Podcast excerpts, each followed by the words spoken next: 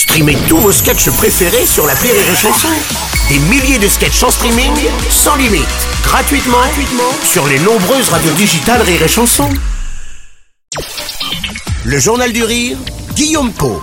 Bonjour, bienvenue dans le Journal du Rire. Aujourd'hui, un nouveau spectacle pour Tristan Lopin.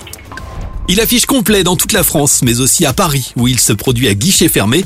Très suivi sur les réseaux sociaux, Tristan Lopin présente depuis quelques jours Irréprochable, un nouveau one-man show qui a été écrit pendant le premier confinement. Moi, il y a des jours, je me dis, je devrais me présenter aux élections présidentielles 2022. Ouais, c'est pas la peine de se foutre de ma gueule, hein. euh, je pourrais très bien le faire. J'ai 270 000 abonnés sur Instagram. T'as combien, toi, ma chérie? T'as 8 Mais t'es personne.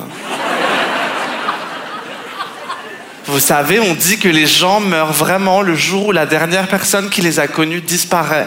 Mais toi, s'il faut, tu pourrais mourir demain, quoi. Tristan Lopin a pris un véritable pari en proposant un spectacle très différent dans lequel il aborde toute la partie sombre de sa vie. Avec subtilité, intelligence et humour, il évoque notamment le viol qu'il a subi à l'âge de 13 ans.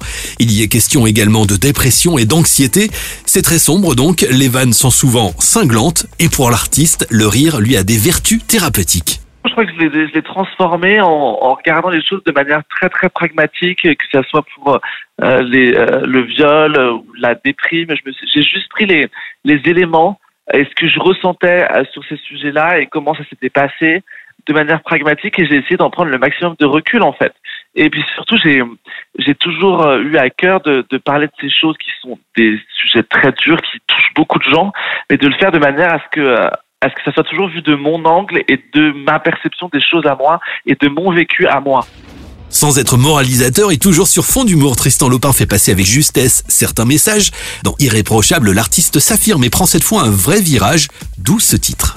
Parce que pendant très très longtemps, j'ai joué au, au, petit garçon qui arrondissait les angles, qui était un peu un bon élève et, euh, et assez lisse. Et je crois que c'est un, un, rôle que beaucoup de gens euh, s'évertuent à jouer, même euh, dans leur euh, à l'âge adulte, comme moi j'ai pu le faire, et je me suis aperçu qu'à partir du moment où j'ai accepté que je l'étais pas irréprochable et que en fait j'étais vachement plus heureux à assumer euh, des choses euh, bah, que quelqu'un d'irréprochable ne, ne ferait pas, et ben j'étais beaucoup plus heureux. Donc c'est pour ça que je l'ai appelé comme ça, pour me dédouaner un peu de ce petit garçon que parfait que j'avais joué pendant trop longtemps.